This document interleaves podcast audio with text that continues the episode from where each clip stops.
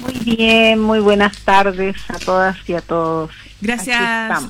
Gracias, Seremi. Eh, cuéntenos, ¿Qué porcentaje de aumento de los casos en esta provincia, en estas comunas, fueron eh, en definitiva lo que gatillaron que cambiáramos en de fase?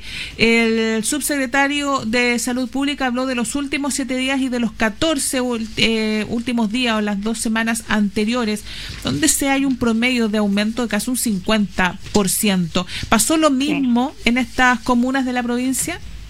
Correcto, mira, incluso algunas, eh, no sé, aumentaron de tasas de 50 casos por 100.000 habitantes a 200.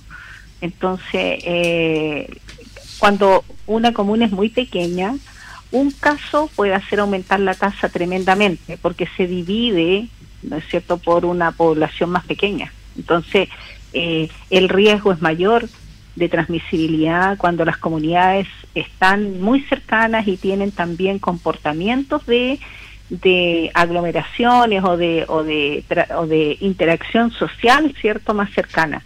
Entonces es complejo lo que te estoy diciendo, pero créeme que es así, cuando empieza a haber casos en comunidades pequeñas, rápidamente la comunidad empieza también a enfermarse más. Ahora estamos, estamos teniendo... Sí, sí, sí, le escucho.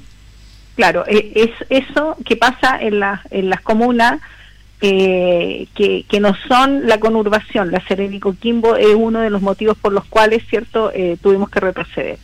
Pero lo más grave es lo que está pasando en la Serena y Coquimbo, porque hay un indicador del paso a paso que antes no estaba en el antiguo eh, sistema, que tiene que ver con la protección de la salud de la población, que es la vacunación. Y ese es el determinante por el cual a nosotros nos pasaron a, una fase de más restricción. De intermedia. Este factor, este porcentaje de vacunación, hablemos solamente de la conurbación, ¿en cuánto está más atrás que llevó a tomar esta decisión el Ministerio de Salud? O sea, eh, el promedio país de la tercera dosis es de 81%. Y La Serena y Coquimbo tienen un porcentaje de un 72% en este momento. Perfecto. Esto estamos hablando de la de la dosis, de la dosis de refuerzo que se llama. ¿Y si hablamos de la eh. cuarta dosis, doctora? La, la cuarta dosis estamos solamente en, en, ambas comunas en un porcentaje alrededor del 32, 30, entre 32 y 35%. Ya, Entonces, lo que necesitamos, claro, es que ese indicador eh, hay que mejorarlo. Ahora, ¿cuáles son las tareas principalmente o las metas que tienen ustedes para poder revertir esto y cómo se va a amplificar estas actividades de vacunación en estas comunas? Bueno, tenemos eh, varios, estamos eh, precisamente en reuniones durante todo el día y, ah, y, también eh, el escenario epidemiológico y la planificación que se hace en términos de la vacunación, sin duda ya no puede seguir solamente liderándose desde la Seremía de Salud. Esto es una tarea que necesitamos la colaboración de los equipos de salud local, especialmente los que vacunan que son los que están en los consultorios. Entonces vamos a iniciar estrategias de trabajo conjunto con el servicio de salud más eh, frecuentes y también de una manera mucho más mancomunada. Eh, por ejemplo, nuestros equipos de comunicaciones ya están en, en, un trabajo colaborativo, están generando un plan de comunicación para que la población comience a ver el riesgo, porque el riesgo es que el que no está vacunado puede enfermar gravemente, ¿cierto? Y después tener que ir a la UCI. Y eso es lo que no queremos. Por eso es que el indicador de vacunación en, en, en este paso a paso es tan relevante, porque una persona vacunada es una persona protegida.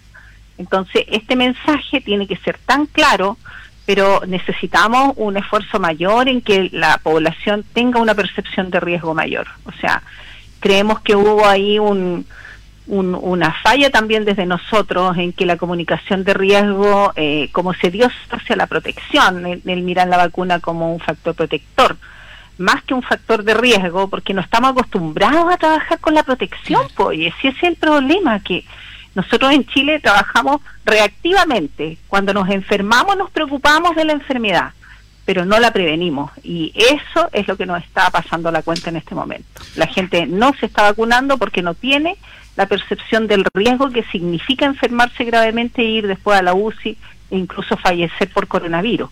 Ese riesgo no se ha ido. Mientras hayan más de 100 casos en la región, ¿cierto? El virus sigue circulando y sigue estableciendo el riesgo para los no vacunados. Seremi, eh, hace una semana atrás cuando conversábamos con usted se planteaba una meta de un 85% eh, de vacunación para estar en una situación normal o estar tranquilos y evitar estos retrocesos. ¿Ese 85% corresponde a las personas de, o la vacunación de tercera dosis o incluyendo también la cuarta dosis, un 85% de cuarta dosis? Es un 85% para ambas vacunas, aparte. O sea, al que le tocaba la tercera dosis tiene que llegar al 85%. Y ahí tenemos 72 en la conurbación. ¿Ya? El que le toca la cuarta dosis tiene que ir a ponérsela y llegar entonces todos nosotros al 85% también.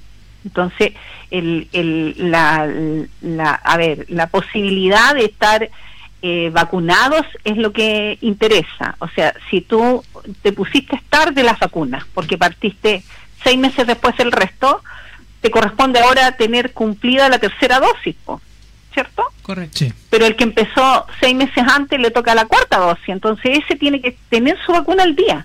¿Ya? Entonces lo, lo importante es que tú te, estés protegido y la vacuna te protege solo por seis meses, independiente del número de la vacunación. Pueden entrar incluso los que nunca se han vacunado eh, en este proceso de cobertura y van aumentando la, la, la, posibilidad de que lleguemos al 85% con cualquiera de las dosis. Tendríamos que tener en todas 85% de, de cobertura. Ahora, eh, doctora, ¿hay garantía de que hay vacunas en todos los eh, municipios que van a poder contar con estos elementos para aumentar los procesos de vacunación? Totalmente garantizado. Nosotros recibimos eh, envíos desde el Ministerio de Salud eh, semanalmente eh, y si necesitáramos con más frecuencia yo puedo solicitarlos. Tenemos las cámaras de frío donde están las vacunas esperando que la gente cierto acuda a los vacunatorios y están allí, incluso algunas se vencieron porque no fueron a vacunar, por ejemplo, que es lo que nos ocurrió con el caso de las vacunas Pfizer infantil, pediátrica, donde los papás no llevaron a sus hijos a vacunar y solo tenemos ahí un 81% de niños protegidos y las otras vacunas se vencieron, tuvimos que eh, eh, mandarlas de vuelta al ministerio, ¿cierto? O sea, generar un sistema de, de reposición eh, justificando el hecho de por qué nuestra gente no se vacunó. O sea, yo creo que eso es importante que la comunidad sepa que también el Estado invierte en esto y que por lo tanto eh, tenemos que cuidarlo como un bien público, que a todos nos cuesta. Seremi, bueno, se, avanza esta fase de medio impacto sanitario en eh, la provincia del Elqui. aumentan algunas restricciones. A ver si podemos graficar cuáles son las principales restricciones que nos conlleva el poder avanzar a esta nueva fase. Mira, la, la, más importante de las restricciones es que ahora, eh, como autoridad sanitaria, nosotros podemos exigir el aforo en los lugares cerrados. Antes no, no existían limitaciones para las personas que estuvieran en ambientes cerrados, ¿cierto? Pero en esta fase sí. Nosotros vamos a ir, por ejemplo, a fiscalizar y se debe cumplir que haya un distanciamiento de más de un metro entre las personas, hacia adelante, hacia atrás y hacia los lados. ¿ya? Eh, esto significa, por ejemplo, que eh, se hace exigible el pase movilidad en el patio de comidas del mall, por ejemplo, que es un lugar, ¿no es cierto?, donde las personas eh, se aglomeran y van a tener que mantenerse un metro de distancia y además tener el pase de movilidad para ingresar a las dependencias del mall.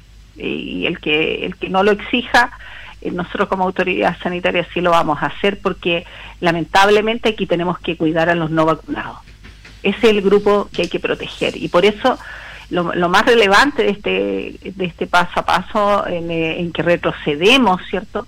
En retroceder en las libertades, pues. O sea, ya no vamos a tener la misma libertad de estar en un lugar cerrado varias personas, sino que va, a reducirse a la mitad de lo que antes podíamos entrar.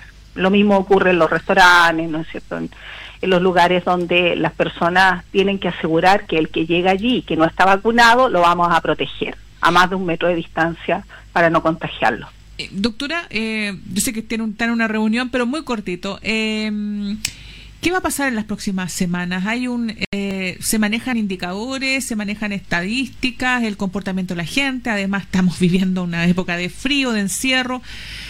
¿se, ¿se, ve o se, se, se, vislumbra esta quinta ola o ya estamos definitivamente instalados arriba de esta quinta ola? Mira, lo que nos ha mostrado la epidemia, ¿cierto?, es que es difícil eh, detener el avance, el aumento de contagios si no hacemos nada. Y yo eso lo decía cuando no era Ceremi, ¿sí? claro, aquí para detener el avance de una ola hay que hacer cosas.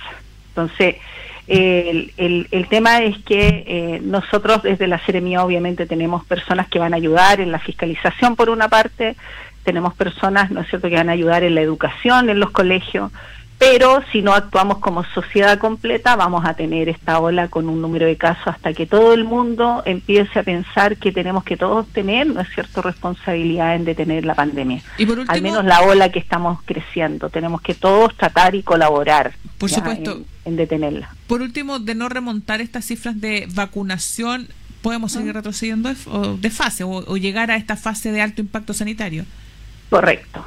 O sea, el indicador es bajar a menos de 60, por ejemplo, vacunado, y ahí eso es, es, es, tremendo, porque en realidad la, la, población entre 60 y 65 ya está el, el, el parámetro, pero eh, sin duda de 72 bajar a 60 es rápido, porque la cobertura todos los días eh, se mueve. Los que se vacunaron hace seis meses atrás, en un día como hoy, 17 de mayo, tendrían que haberse venido todos a vacunar hoy día y seguramente no vinieron. Entonces, todos los de hoy día pasan a disminuir la cobertura de vacunación, entonces podemos bajar rápidamente, en menos de una semana, incluso si la gente no se vacuna. Claro. Entonces, esto es complejo porque además va... Eh, Va, va, determinando eh, otras carteras, pues, economía, turismo, ¿cierto? Todo lo que ustedes saben. Por supuesto. Seremi, le agradecemos el contacto, que esté muy bien. Muchas gracias. No, muchas gracias a usted y, usted sabe que el paso a paso está hecho para proteger la salud de la población. Nosotros como Seremía tenemos que cuidar a los más de 850 mil habitantes de la región, no solo a los vacunados. Esto es precisamente por los no vacunados que retrocedemos. Para cuidarlos a ellos. ¿sí? Muchas gracias, muy Muchas amable, gracias que esté muy bien. Usted. Paula Salas.